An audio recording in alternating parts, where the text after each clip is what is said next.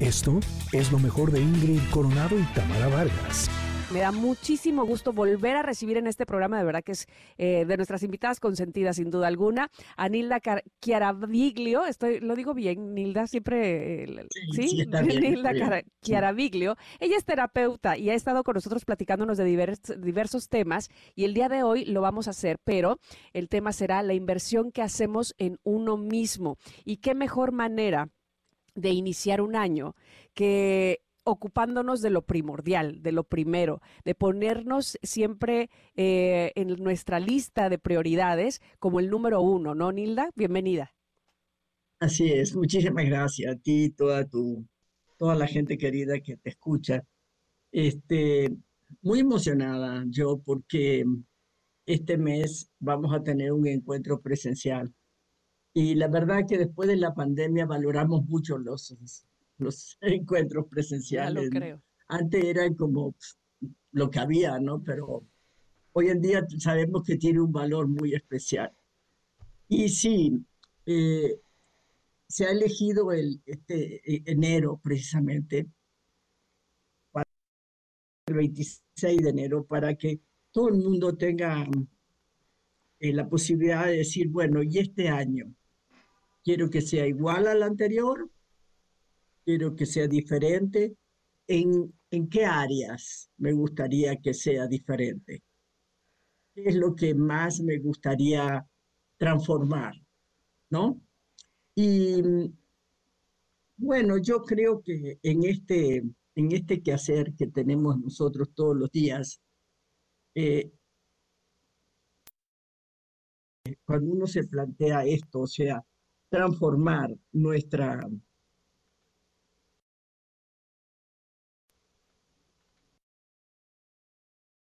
tener habilidades, recursos, reflexiones, motivaciones eh, que, que lleven a buen fin ¿no? todo lo que deseamos transformar este año.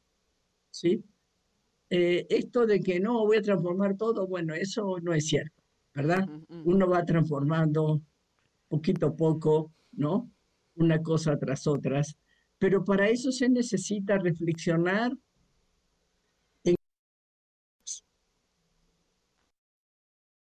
los, cómo se logran los, este, los procesos de transformación, siempre eligiendo primero lo más fácil y lo más pequeño. Y luego, cuando esto está transformado, seguimos con lo que sigue y así sucesivamente, sin prisa y sin pausa. Es, es esto, ¿no? O sea, bueno, el primer paso es cuáles son las emociones que a mí todavía me incomodan. ¿Sí? ¿Qué, qué me enoja, qué me duele, qué me genera miedo o incomodidades de cualquier tipo? ¿No? Y entonces, ¿cómo son precisamente las emociones las que nos van a decir qué es lo que sigue? Todo lo que me incomoda de alguna manera lo abrazo, lo amo, y ahí va a estar la información que necesitan. Mira, esto ya es hora que lo hagamos diferente. Hacemos un análisis que hay gente ¿sí? Y entonces decimos, bueno, y esa gente que vemos que sí lo logra, ¿qué es lo que hace? ¿sí? Y entonces empezamos a comentar, a reflexionar sobre volver a pensar para elegir pensar de la manera que sea funcional con mi vida y a mí me, agrade, me agrade. No hay receta, no hay no hay consejo. Hay este profundo respeto por el proceso de evolución de cada persona. Y por eso vamos a dar muchos, eh, muchos, eh, muchas habilidades, muchas herramientas para todo lo que es el autoconocimiento. Porque para poder transformar una conducta que me llevó a este resultado que me incomoda a otro resultado, necesito cambiar mi conducta, ¿verdad? ¿Mi vida qué es? Mi vida es el resultado de todas las decisiones que yo he tomado. ¿Se pueden cambiar estos resultados? No. ¿Por qué? Porque son resultados. Es imposible cambiarlos. Pero si nosotros logramos determinar cómo estos resultados fueron, los logré con estas conductas, ah, entonces ahí sí, porque las conductas sí las puedo transformar una y mil veces, y cada vez que yo transformo una conducta, el resultado va a ser distinto. ¿Sí? Entonces, nos vamos a enfocar en de qué manera yo puedo ir transformando mis conductas para ir llegando a los resultados que yo aspiro, ¿verdad? ¿Estoy siendo clara, Tamara? Sí, sí, sí, sobre todo porque además eh, aquí todo está conectado y es curioso porque en el comentario del día de hoy, la, la frase que Tam eligió fue que el cambio es una puerta que se abre por dentro. Y cuántas veces creemos, ¿no? Que para poder tener estos cambios en la vida, para poder lograr lo que a lo mejor otras personas sí están logrando, tenemos que controlar lo que otras personas hacen, ¿no? O a lo mejor podemos vivir enojados porque las cosas no se están dando como nosotros quisiéramos y no nos damos cuenta que de alguna forma a lo mejor inconsciente, de alguna forma a lo mejor sutil, nosotros somos los que estamos provocando que esas cosas no estén cambiando, ¿no? Porque no estamos atreviéndonos a revisar dentro de nosotros mismos qué es lo que hace que las cosas estén así, porque pues finalmente el, nuestra vida es perfecta, porque lo que quiere es enseñarnos cosas y mientras no las aprendamos, no vamos a realmente encontrar el cambio que deseamos. ¿Estás de acuerdo? Así es, totalmente. Entonces está toda esta primera parte como individual, indispensable, pero el ser humano es un individuo social, o sea, las dos cosas, ¿sí? Entonces, por supuesto que nos tenemos que construir desde adentro, porque ahí está toda la sabiduría y tenemos toda la información en nuestro, en nuestro sistema de almacenaje, ¿verdad? Que está acá adentro. Entonces, todo eso se puede ir transformando. Okay. ¿Pero para qué? Realmente el ser humano se completa cuando se comparte de su vida con su comunidad. Eh, pareja, hijos, padres, amigos, jefes, este, vecinos, etcétera, etcétera. O sea, eh, no sé, eh, nos damos cuenta que la señora del quinto no salió y entonces vamos con un plato de sopa a preguntarle si se le antoja. Este, es, es un acto que tiene que ver con, con, la, con la empatía, que tiene que ver con el agradecimiento, que tiene que ver con, con la entrega, ¿verdad? Y entonces nos hace bien a nosotros, nos hace bien. O sea, el estar en paz, armónicos, congruentes, este, felices, eh, sintiéndonos dueños de nuestra vida, empoderados a decir yo voy a construir mi vida a mi manera. O sea, cuando, cuando hacemos todo esto, suma, aumenta el nivel de satisfacción y de expansión de la conciencia. ¿Sí? Entonces ahí vamos a empezar a hablar un poquito de ¿y cómo elijo a las personas que están al lado mío?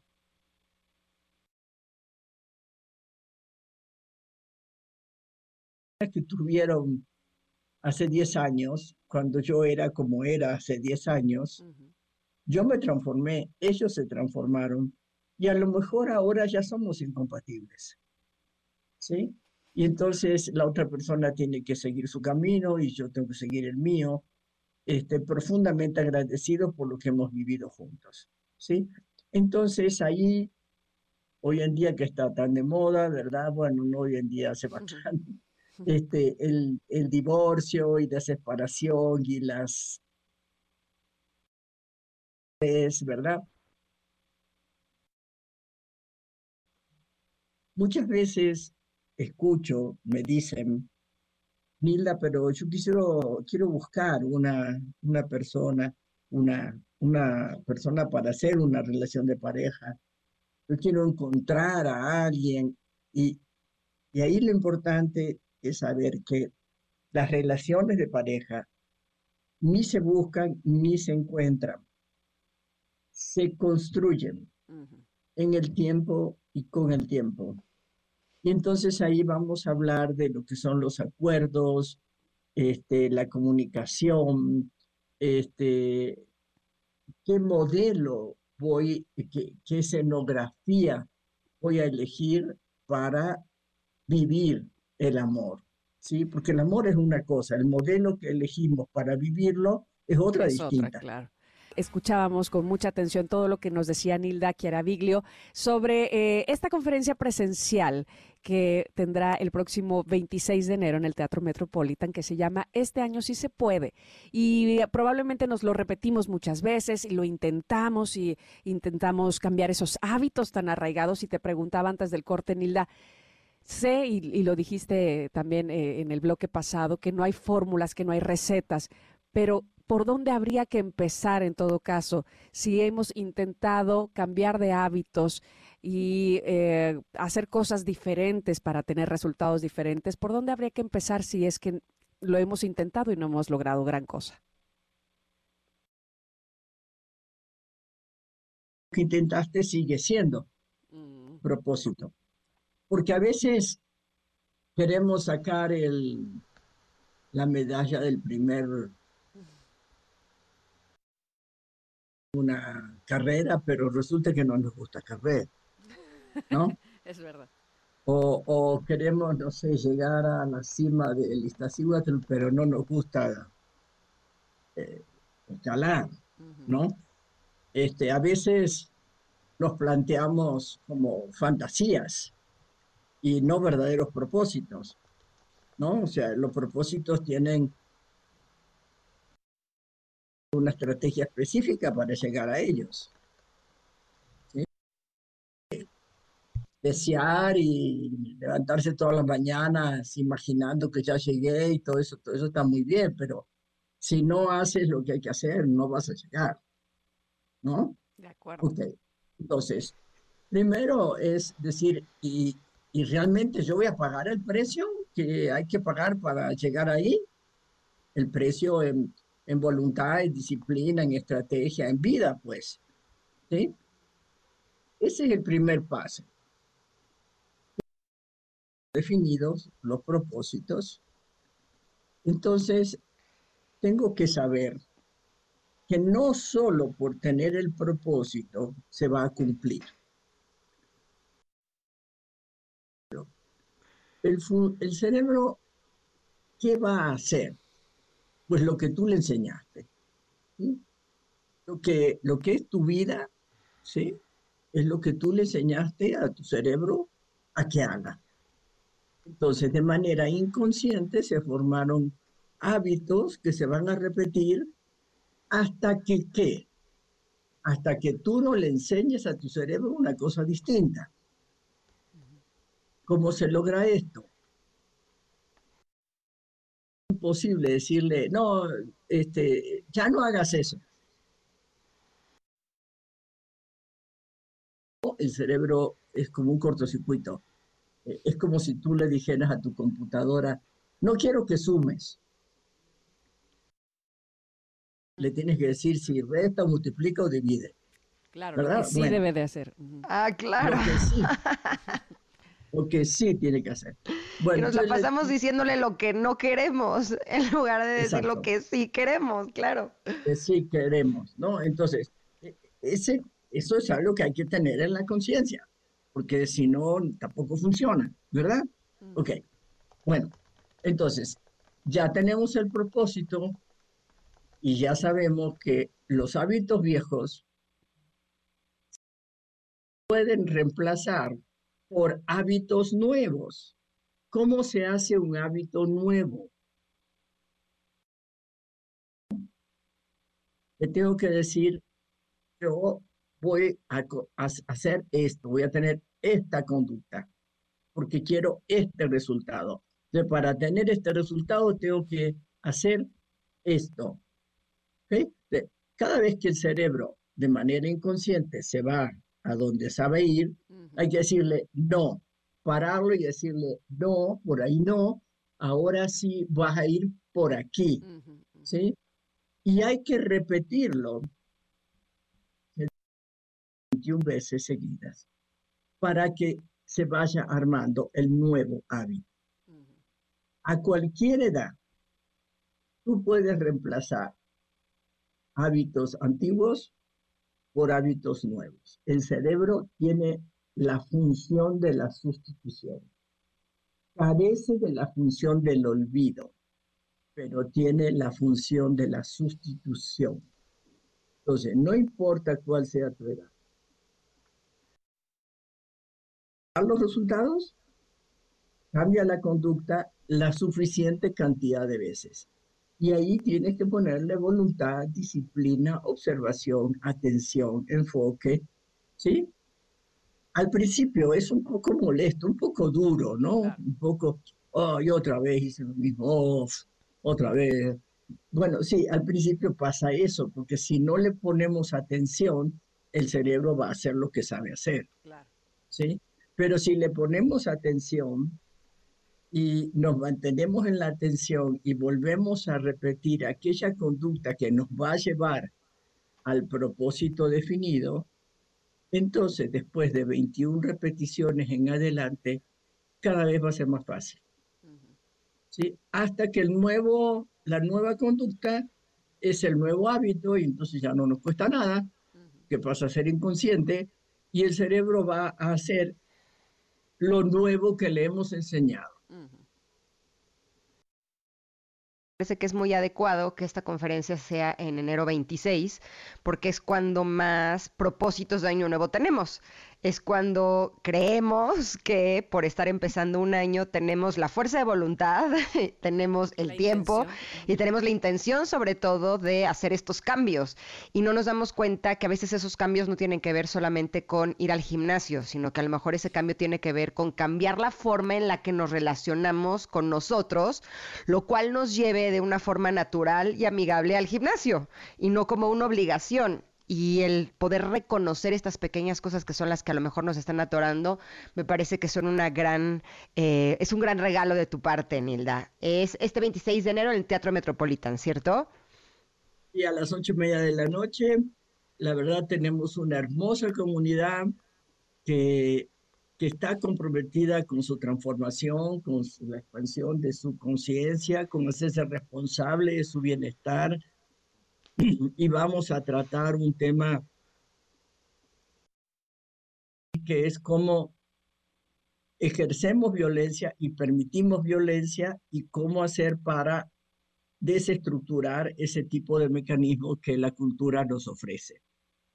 qué interesante. De entrada, identificar esa violencia, porque la tenemos tan eh, tan en nuestro sistema, digámoslo así, ¿no? Tan habituada eh, a nosotros que muchas veces ni siquiera la identificamos. Es importantísimo lo que vas a tratar ahí y yo estoy segura que muchos, muchos estarán eh, contigo el próximo 26 de enero en el Teatro Metropolitan. Nada más queremos saber exactamente dónde eh, adquirimos los boletos, Nilda, ¿qué, ¿qué, hacemos?